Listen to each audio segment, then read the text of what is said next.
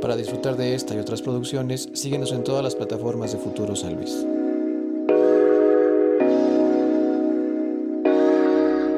¿Cómo estás, carnal? Chido, man. ¿Sí? Sí. Qué chido que andes por acá. Muchas gracias, gracias. Y también qué chido la banda que hice dar un clic para checar este contenido. El día de hoy estamos con un nuevo proyecto de acá del estado, proyecto de trap, con el buen Prieto Beretta, con quien consideramos que estamos listos para esta conversación. Claro que sí, bien ready, carnal. Oye, eh, platicamos ahorita antes de empezar a grabar que cómo fue que topaste el proyecto con nosotros, cómo, cómo llegaste a este hub que te llamó la atención. Pues mi panita, tengo un pana que también está igual en el medio, es Juan Escumbia. Este, y pues topé la entrevi y igual una- la del Fish y así. Y pues me tomé el tiempo también como para obviamente verlo, este, de qué se trataba el podcast y todo ese show y me animé Te a... latió. Ajá. Tu proyecto es de trap, como decíamos Sí, al bro. inicio, ¿verdad? ¿Cómo, ¿Cómo llegas a este? ¿Hace cuánto tiempo ya que tienes este? Pues bueno, este tengo desde el 2019 empecé a hacer, bueno, abrí mi canal de YouTube y empecé a soltar temas así sencillos. Y tengo dos años, este es mi segundo año ya este, haciéndolo bien, eh, digo bien en el aspecto entregando es, temas de calidad, videos, este, buscando la oportunidad, por ejemplo, de que nos dejen en open mics, en que O nos sea, ya shows. armando tu camino, Ajá, como ya exacto, algo más sí, pro, por así decirlo. Este, empecé a escribir desde los 12 años y pues bueno, hoy es mi cumpleaños, hoy estoy... Mames, qué chido, felicidades, güey. Qué chido que andes por acá. faltó, faltó el pastelito. Este, y pues bueno, este, desde los 12 años empecé a escribir, carnal, y hasta la fecha. A los 15 años me animé a grabar mi primer tema porque este, no estaba como quien dice seguro de, de escucharme, obviamente escuchar mi voz porque cuando empecé a hacerlo, este, me junté con unos panas de ahí de mi barrio y pues era como pues como un juego, ¿no? Obviamente así como un juego, así como sobrellevar el rato en no hacer nada y Pa' cotorrear. ajá, como para cotorrearla. Y pues empezamos a grabarnos. Este, mi hermana tenía una computadora, estaba allá en, en la universidad y pues yo agarraba de contrabando la compu y pues ahí nos movíamos, la neta ahí le movíamos a, a la computadora hasta terminamos pues descomponiéndola, men. Ganarla con que iba a hacer las tareas, güey. Se agüitó, se agüitó, se agüitó, pero nunca, nunca me dijeron que no. Realmente nunca me dijeron que no. Siempre la música estuvo ahí conmigo y siempre como que ah, sí les gustaba, realmente sí les gustaba que yo anduviera ahí haciendo eso porque pues vivo en un barrio pues no tan tan chido que digamos, o sea, no me tocó Sí, pues, la vida es dura, de- ¿no? ajá, no me tocó la virtud de vivir, no sé, este en una zona mejor, ¿no? Entonces, pues Y fíjate, quiero tocar ese punto, porque justo cuando dijiste ahorita que lo hacías por cotorreo, o hobby, o pasar el rato con tus compas. Pero también está esta parte donde tú eres consciente de la realidad que te tocó vivir, ajá. De qué escribías en ese entonces.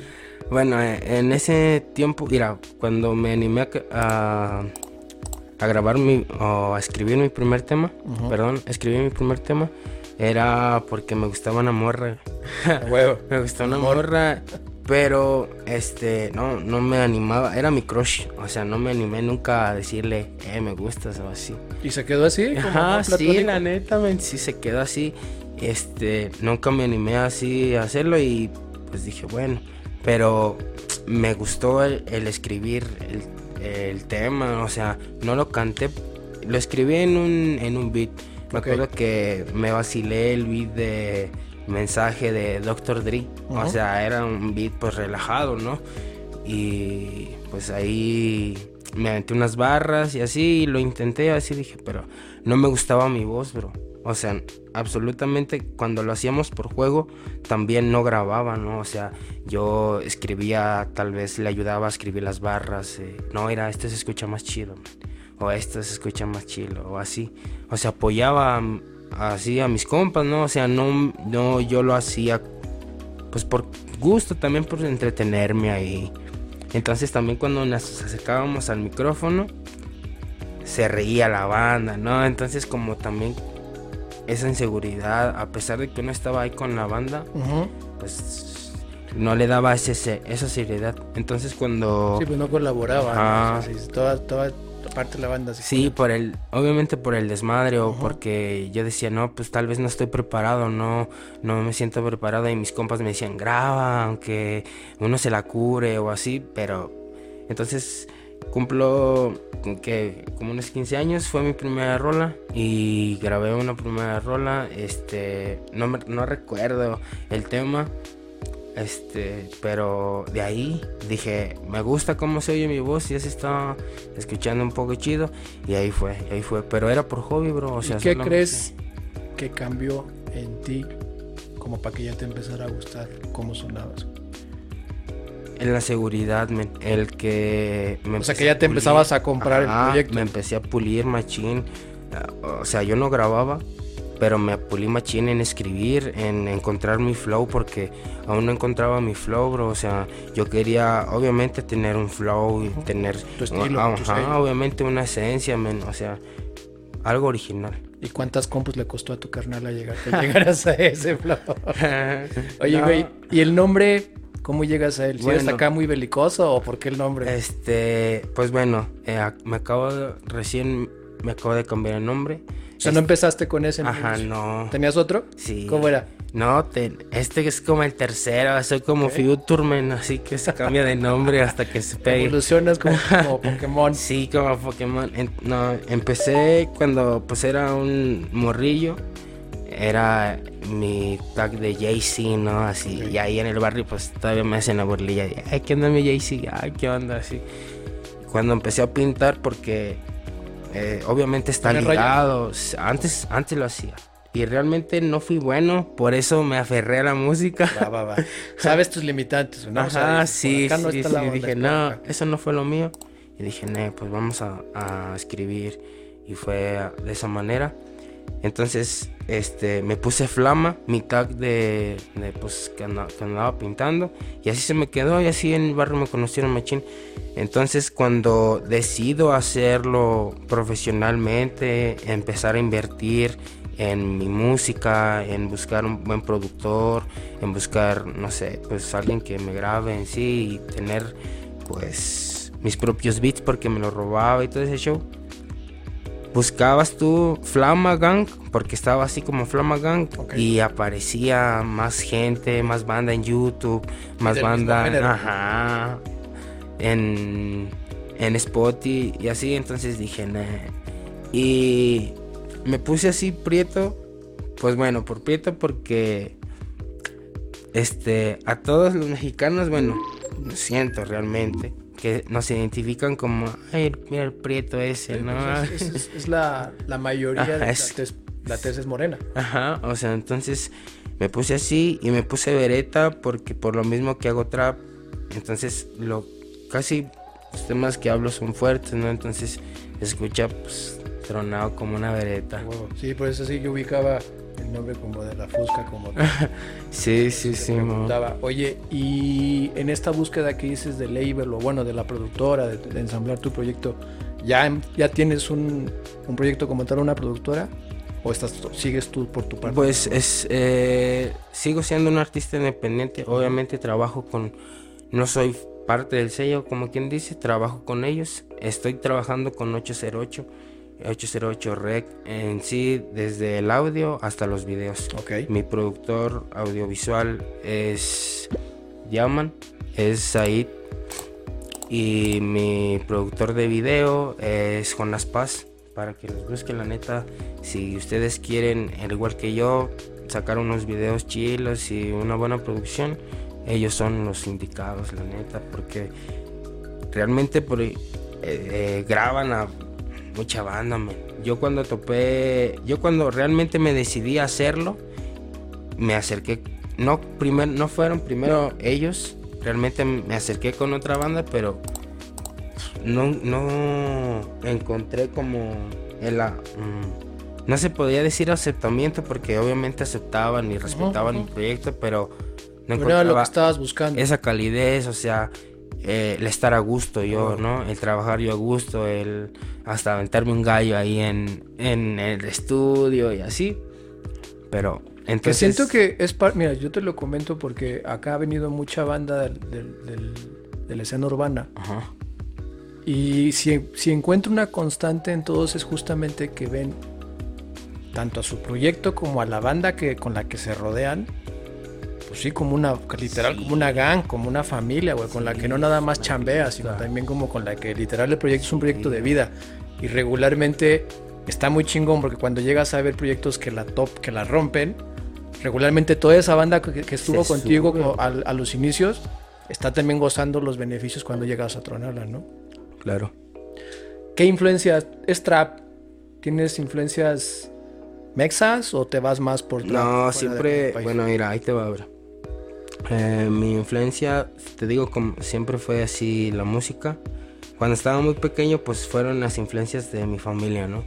La música de mi mamá, la música de mi papá, la música de mis hermanos. Yo soy el hijo menor. Ok. Entonces, pues fue como una esponjita, siempre fui absorbiendo todo. Y cuando este tengo unos nueve años, recuerdo haber pedido una moto, man. Yo me acuerdo que había pedido una moto una bici porque todos mis compas ahí en la calle andaban en bici, andaban ahí en moto. Y, ah, pues sí, echando el cotorreo y a mí no me dejaban salir casi. Entonces fue en diciembre y, una cajota así bien grandota y dije, ah, no, pues me van a regalar una, una moto, me van a regalar mi bici y salí a paletear yo según él. Antes de abrirlo, ni sabía qué era, pero yo, ya estaba confiando, ¿no? Ay, voy a andar bien galáctico, bien.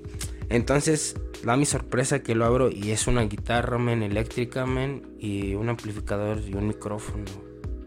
Y yo me quedé, chale.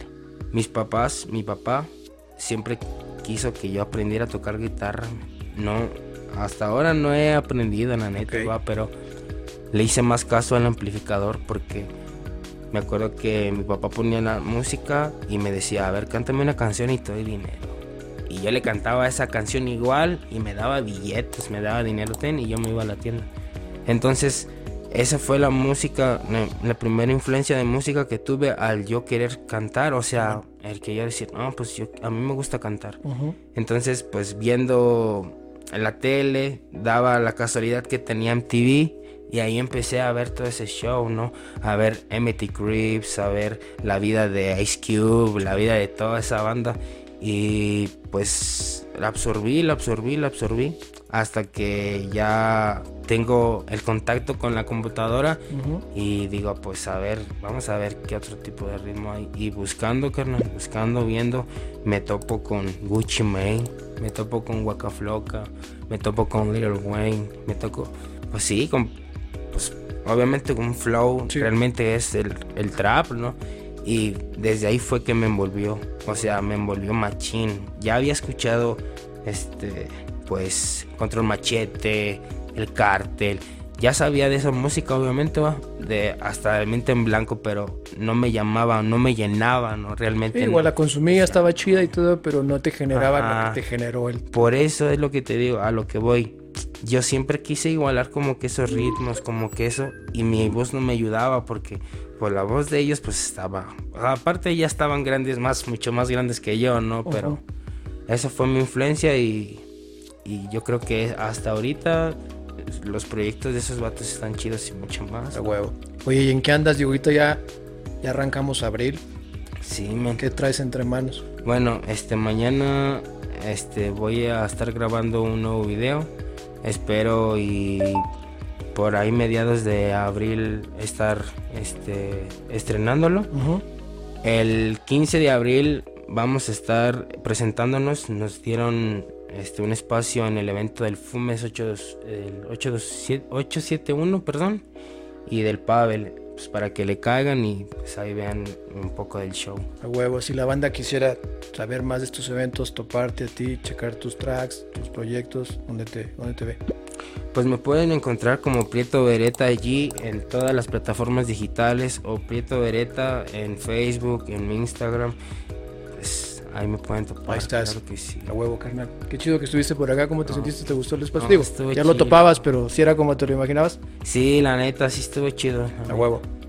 Si tuvieras algún mensaje igual así a banda que como tú en algún momento pues, no sabía ni para dónde y se chingó varias computadoras de la hermana, ¿qué le dirías? Pues que le metan, aunque le chinguen la computadora, o que, que le metan. Si uno es el sueño, si es una motivación, que al final de cuentas uno sabe o uno a- hasta dónde quiere llegar.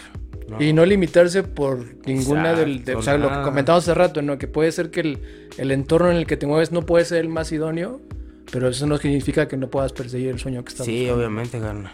Así Pues es. qué chido, carnal. Chido que estuviste por acá. Y también ustedes, qué chido que estuvieron por acá. Que se dieron el tiempo de dar un clic para checar este contenido.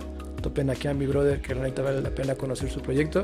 Y también nosotros, ya saben, síganos como Futuro San Luis en todas las plataformas, que es donde buscamos darle difusión a proyectos que como el de él vale la pena conocer. Y sin nada más que decir, vemos la que sí. Cámara, cámara.